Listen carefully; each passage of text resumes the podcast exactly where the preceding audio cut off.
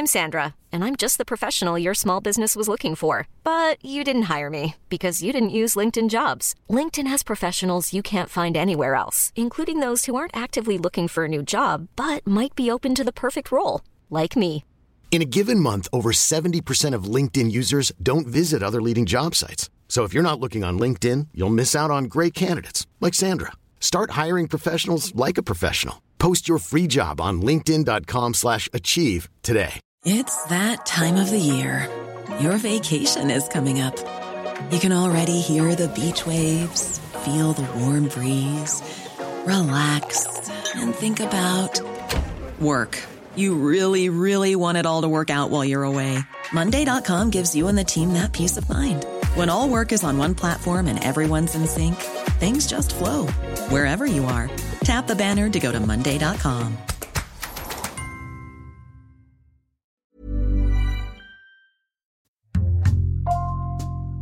Bonjour, c'est Thibault Lambert et vous écoutez Code Source, le podcast d'actualité du Parisien.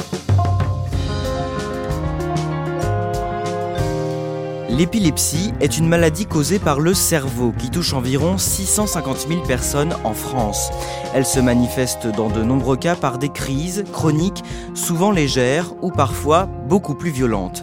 Dans cet épisode de Code Source, vous allez entendre le témoignage de Pauline Grimal, 21 ans. Elle souffre d'une forme sévère de l'épilepsie depuis l'enfance. Ces crises, impressionnantes à voir, peuvent la faire convulser pendant plusieurs minutes. Il y a deux ans, Pauline a subi une opération du cerveau dans l'espoir de vivre plus normalement avec cette maladie. Elle raconte aujourd'hui son histoire au micro de Sarah Ami.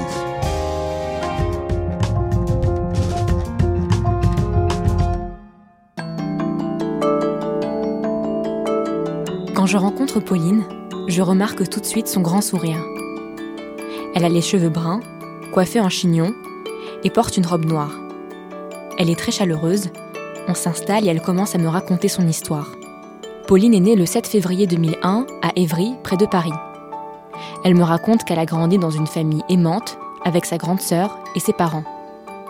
Enfant, Pauline est une très bonne élève.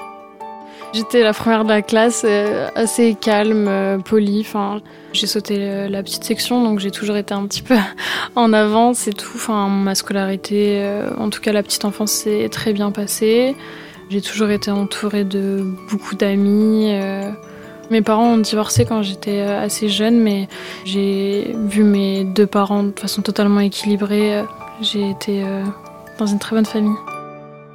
Un soir, alors qu'elle est chez elle, Pauline a un moment d'absence. Elle a 10 ans, elle tombe dans un état qu'elle n'a jamais connu et perd le contrôle de son corps. J'étais devant la télé avec euh, ma maman et ma sœur, et puis euh, elle me demande d'aller euh, dormir. Je me suis mis à vomir, à me faire pipi dessus, à jouer avec mon vomi et la cuillère en bois dans l'évier. Enfin, c'était une totale déconnexion. Mon regard, il était totalement vide. Sur le moment, ça devait être tellement lunaire parce que j'avais. Elle me parlait, je répondais pas. euh, vraiment totale déconnexion avec la réalité. Et euh, donc après, ça se calme, elle arrive à me coucher dans le canapé. Et après, les pompiers sont arrivés et c'est là qu'à l'hôpital, on nous a expliqué que c'était une crise d'épilepsie. Pauline ne refait plus de crise pendant trois ans et pense que c'était seulement passager.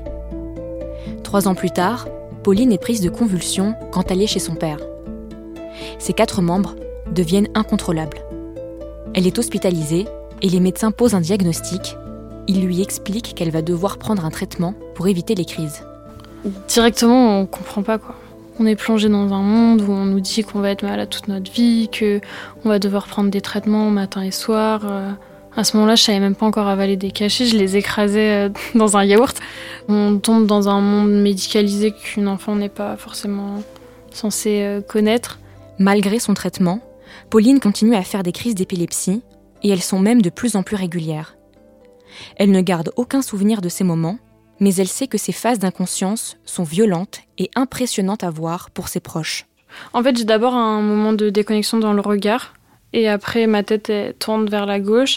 Et d'un coup, tous mes membres euh, se contractent et euh, les convulsions commencent. Donc, quand je suis debout, bah, forcément, je vais tomber.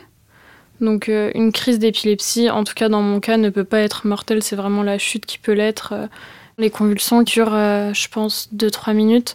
C'est super compliqué, je m'excuse vraiment auprès de mes proches parce que je sais que c'est pas du tout beau à voir. Déjà une crise d'un inconnu, je pense pas que ce soit agréable, mais encore plus quand on connaît la personne. Et puis c'est super long, 2-3 minutes. On dirait vraiment que je suis en train de mourir. Mes yeux se révulsent, j'ai, euh, je me mords la langue, du coup j'ai un peu comme des difficultés à respirer. J'ose pas imaginer, mais ça doit être insupportable à regarder. Pauline est suivie par un neurologue. Quand elle est au collège, il lui explique que ce n'est pas seulement une partie, mais l'ensemble de son cerveau qui provoque ces crises. Elle fait des crises généralisées, et donc, c'est inopérable. Son médecin lui prescrit un nouveau traitement, et très rapidement, elle ressent des effets secondaires. J'ai commencé à avoir euh, des envies d'être super mince, super euh, maigre, euh, être obsédée par ça et je faisais croire que j'avais mangé un gros goûter pour pas manger le soir. Enfin, je commençais à tomber dans un engrenage qui était pas du tout sain. Enfin, faut imaginer qu'on a 13 ans, quoi. J'ai commencé à mutiler et tout. Et je m'en souviens avoir appelé ma mère en pleurs en disant Maman, je veux plus manger, ça va pas et tout. Elle m'a dit Bah, va chercher, va chercher ta boîte de médicaments, lis les effets secondaires et tout. Du coup, là, on voit que bah, y a perte de l'appétit, anorexie. De là, on appelle l'hôpital et on demande directement à être euh, à ce qu'on arrête le traitement, en fait. Pauline change alors d'hôpital et elle prend encore un nouveau traitement. Il ne lui provoque plus de symptômes indésirables, mais elle continue à faire des crises d'épilepsie. Pauline est au collège et pour l'adolescente, la maladie est de plus en plus difficile à supporter. J'ai jamais vraiment accepté que j'étais malade, donc. Euh, c'était compliqué pour moi de prendre des médicaments matin et soir. J'avais envie de. J'avais pas envie de dépendre euh, de cachets qui parfois m'avaient causé beaucoup d'effets secondaires. Et puis un jour, je les ai pas pris et j'ai pas fait de crise. Du coup, le lendemain, je les ai pas repris, j'ai pas fait de crise. Et euh, je jetais mes médicaments euh, dans les toilettes parce que bah, mes parents n'étaient pas du tout au courant que j'avais arrêté de prendre les médicaments. J'ai fini par leur dire et à ce moment-là, j'ai pas fait de crise pendant un an et demi. Finalement, les crises d'épilepsie réapparaissent et Pauline est obligée de reprendre des médicaments. Elle sait que ces crises dépendent de ses émotions et de son état de fatigue. Plus elle est triste ou en colère, et plus elle risque de faire des convulsions. Alors, elle change tout son mode de vie pour les éviter au maximum. Je commence à m'en rendre compte que en fait, je vais avoir euh, une jeunesse euh, un peu plus stricte euh, parce que je vais devoir moins sortir, être beaucoup plus sérieuse, mieux manger, devoir avoir plus d'heures de sommeil. Et euh, pendant l'adolescence, on cherche, on est un petit peu rebelle et tout. Quand ma mère me dit que si je sors le vendredi, il faut pas que je sorte le samedi, ça a été sujet de beaucoup de conflits entre elle et moi parce que on me rappelle que je suis malade. Pauline arrive au lycée. Elle prend un job de vendeuse en parallèle de ses cours pour gagner un peu d'argent. Elle devient de plus en plus indépendante financièrement mais elle ne peut pas être complètement autonome. Quand la plupart de ses amis passent le code et débutent la conduite accompagnée, elle n'a pas le droit de prendre le volant, car ces crises peuvent se déclencher à tout moment, y compris sur la route. La plus grosse différence que j'ai avec le reste, c'est que je ne peux pas passer le permis. Donc euh, c'est surtout ça qui a été très compliqué pour moi vraiment parce que j'ai commencé à travailler à 16 ans donc j'avais déjà des revenus depuis bien longtemps et je, savais que le jour de mes 18 ans j'aurais pu avoir mon permis et ma voiture donc euh, cette maladie là m'empêche de passer le permis. Ça a été très compliqué. Enfin c'était vraiment pour moi avoir le permis c'est le graal quoi. Et que ma maladie m'empêche de ça c'est très dur. À cette même période Pauline décide de se faire suivre à l'hôpital de la Pitié-Salpêtrière à Paris. Son nouveau docteur lui propose de vérifier que ses crises d'épilepsie sont bien généralisées. Pauline passe de nombreux tests, elle est hospitalisée plusieurs fois, pendant de longues périodes, des semaines voire des mois. Si jamais les résultats indiquent que ses crises d'épilepsie sont locales, elle pourra se faire opérer et peut-être guérir de sa maladie. Malgré ses nombreuses absences en cours à cause des hospitalisations, Pauline réussit à décrocher son bac et commence des études de sciences économiques. Et au bout de deux ans et demi d'examens médicaux, elle reçoit un appel de l'hôpital qui lui annonce que ses crises ne sont pas généralisées et que son épilepsie est opérable. J'étais super heureuse. c'est pleurer de joie parce que du coup ça voulait dire que si je pouvais me faire opérer, ça voulait dire que j'allais plus faire de crise, donc ça voulait dire que je pourrais conduire. Du coup c'est ça qui m'a tenue, hein. on pouvait tout me faire. J'avais pas peur. À aucun moment j'ai eu vraiment peur. Euh, pour moi la science c'était trop stylé. Qu'on arrive à opérer du cerveau, découper une partie, c'est dingue. J'ai dit ok on y va, c'est trop stylé, on fonce. Pauline est impatiente à l'idée de se faire opérer. Mais quand le jour de l'opération approche, elle ressent de plus en plus d'anxiété. j'ai quand même eu euh, un moment de, stress. Je m'en voulais d'avoir peur parce que pour moi, j'avais pas le droit d'être anxieux. J'allais vivre euh, un truc que j'avais tellement désiré. Je pouvais pas avoir peur. C'est pour ça que euh, j'en ai parlé sur Twitter. Des fois, Twitter, les gens sont méchants, mais pour le coup, là, moi, ils ont été adorables. Et bah, j'en ai parlé. J'ai eu une énorme vague de soutien alors que j'avais un petit compte, des milliers de messages. Et avec le soutien du coup de tous les internautes, de personnes que je connaissais vraiment pas et tout, je me disais mais là c'est impossible euh, d'avoir peur. J'ai même plus le droit en fait.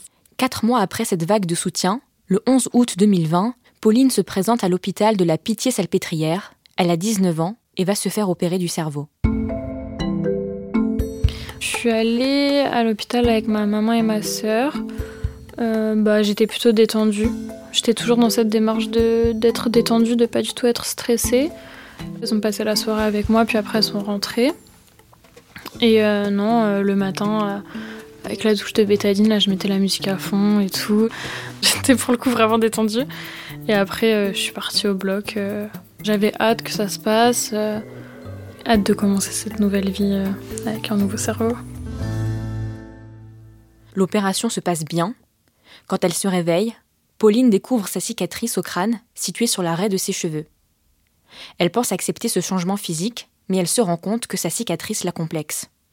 Il y a un jour où euh, je me prépare, je me lisse les cheveux, je me maquille euh, pour aller euh, en soirée, et puis je me regarde et je me rends compte que j'ai une énorme cicatrice finalement, et je me suis dit, mais c'est plus moi là, c'est moi avec une cicatrice, et j'ai pleuré, et j'ai pleuré, enfin ça m'a vraiment fait un choc en fait. Et à chaque shampoing, après, je pleurais. Mais Pauline réussit à surmonter son complexe et elle est finalement très heureuse. D'autant que plusieurs semaines après son opération, elle n'a toujours pas fait de crise d'épilepsie et elle se considère comme guérie. Les docteurs m'avaient dit qu'il fallait pas que je crie victoire, même mes proches euh, m'avaient dit euh, ne dis pas que tu es guérie, euh, il faut que tu attendes un an sans crise avant qu'on puisse te déclarer guérie, donc n'en parle pas. Après, moi j'étais dans une démarche où ça fait dix ans que je me plains jamais. Je m'accorde ce moment de bonheur et rien ne pouvait me retirer cette idée-là. Pour moi, j'étais guérie, j'avais fait tout ce que j'avais pu faire. C'est bon, ça faisait déjà dix ans que je vivais ça. Là, je voulais déclarer que j'étais guérie. Mais un jour, quelques mois après sa sortie de l'hôpital, Pauline a un moment d'absence. Je refais une crise. Sur le moment, je le dis pas au médecin parce que je voulais euh, continuer à, faire cette année sans crise pour que je puisse passer le permis, etc. Donc euh, je voulais pas le dire. Et après, les crises ont recommencé vraiment à la même fréquence. Donc euh, bah, j'ai dû le dire au médecin. Je suis tombée de 15-20 étages. Pour moi, c'était tout qui s'effondrait. À chaque fois que je refaisais une crise, je me disais ah bah je vais devoir encore attendre un an pour passer le permis.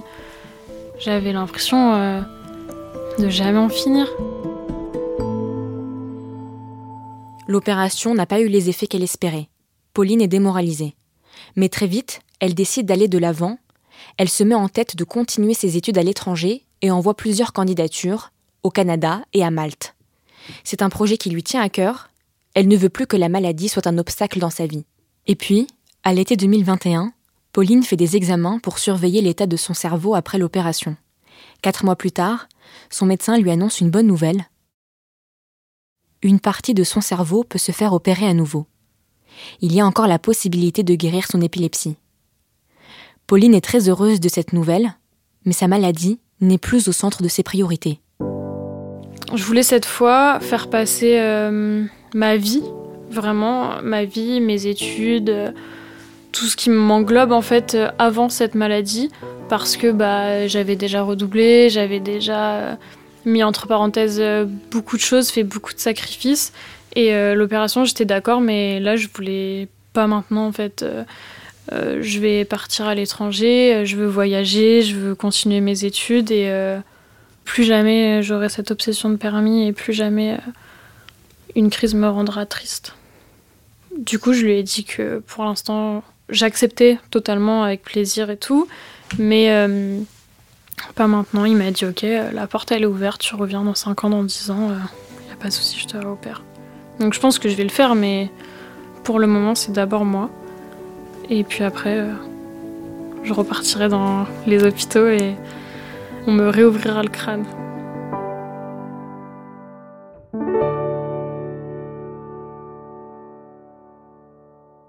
Sarah, tu en parlais à la fin de ton sujet, Pauline a décidé depuis quelque temps de lâcher prise, de ne plus se focaliser sur ses crises. Alors est-ce que ça a changé quelque chose? Oui, ça a changé quelque chose. Ça fait quatre mois que Pauline n'a pas fait de crise d'épilepsie. Euh, comme elle l'a dit dans l'épisode, ces crises d'épilepsie sont liées à ses émotions. Et vu que ça fait quelque temps maintenant qu'elle se sent mieux psychologiquement, c'est vrai qu'elle ne fait plus de crise. Et euh, ce qu'elle espère maintenant, c'est que ça va durer. Donc il y a de l'espoir pour elle. Est-ce qu'elle espère encore pouvoir passer son permis? Oui, Pauline espère toujours passer son permis un jour. Elle a bon espoir que sa future opération lui permettra un jour de guérir et donc de conduire. Mais euh, comme elle l'explique, le permis n'est plus sa priorité. Elle se focalise notamment sur ses études et ses futurs projets. Et on rappelle que pour pouvoir passer le permis, il faut qu'elle ait passé un an sans faire de crise. Euh, depuis son opération, Pauline, elle parle aussi beaucoup de sa maladie sur les réseaux sociaux. C'est important pour elle? Oui, c'est très important. Pauline partage son histoire sur Instagram et sur TikTok notamment. Elle raconte comment s'est passée son opération, mais elle fait pas que ça. Elle fait beaucoup de sensibilisation autour de l'épilepsie. Selon elle, il y a un tabou et un silence qui perdurent autour de la maladie et elle essaie justement de briser tout ça. Sarah, on le rappelle, en France, 650 000 personnes souffrent d'épilepsie. Où en est la recherche sur cette maladie? La recherche sur la maladie avance, des essais cliniques sont menés, mais la recherche sur euh, les traitements avance aussi, parce qu'on l'a vu avec Pauline, les effets secondaires euh, des médicaments peuvent être très lourds, donc il y a encore beaucoup de progrès à faire de ce côté-là. Merci Sarah Amni et si vous voulez en savoir plus sur cette maladie ou encore les bons gestes à pratiquer lorsqu'une personne près de vous fait une crise, je vous invite à aller sur le site internet de l'association Épilepsie France, épilepsie-du-6 france.com. Cet épisode a été produit par Ambre Rosala et Raphaël Pueyo, réalisation Christian Mathias. Code Source, c'est le podcast d'actualité du Parisien disponible sur toutes les plateformes d'écoute. Nous publions un nouvel épisode chaque soir de la semaine. Pour n'en rater aucun, n'oubliez pas de vous abonner sur votre application audio préférée. Et puis si vous aimez Code Source et que vous voulez nous le dire ou simplement nous laisser un commentaire, n'hésitez pas à nous écrire code source at leparisien.fr.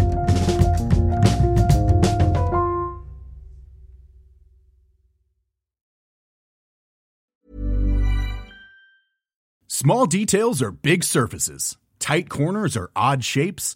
Flat, rounded, textured, or tall. Whatever your next project, there's a spray paint pattern that's just right. Because Rust new Custom Spray 5 in 1 gives you control with five different spray patterns. So you can tackle nooks, crannies, edges, and curves without worrying about drips, runs, uneven coverage, or anything else. Custom Spray 5 in 1 only from Rustolium. Hey, it's Danny Pellegrino from Everything Iconic. Ready to upgrade your style game without blowing your budget? Check out Quince. They've got all the good stuff shirts and polos, activewear, and fine leather goods, all at 50 to 80% less than other high end brands. And the best part? They're all about safe, ethical, and responsible manufacturing. Get that luxury vibe without the luxury price tag. Hit up quince.com slash upgrade for free shipping and 365 day returns on your next order. That's quince.com slash upgrade.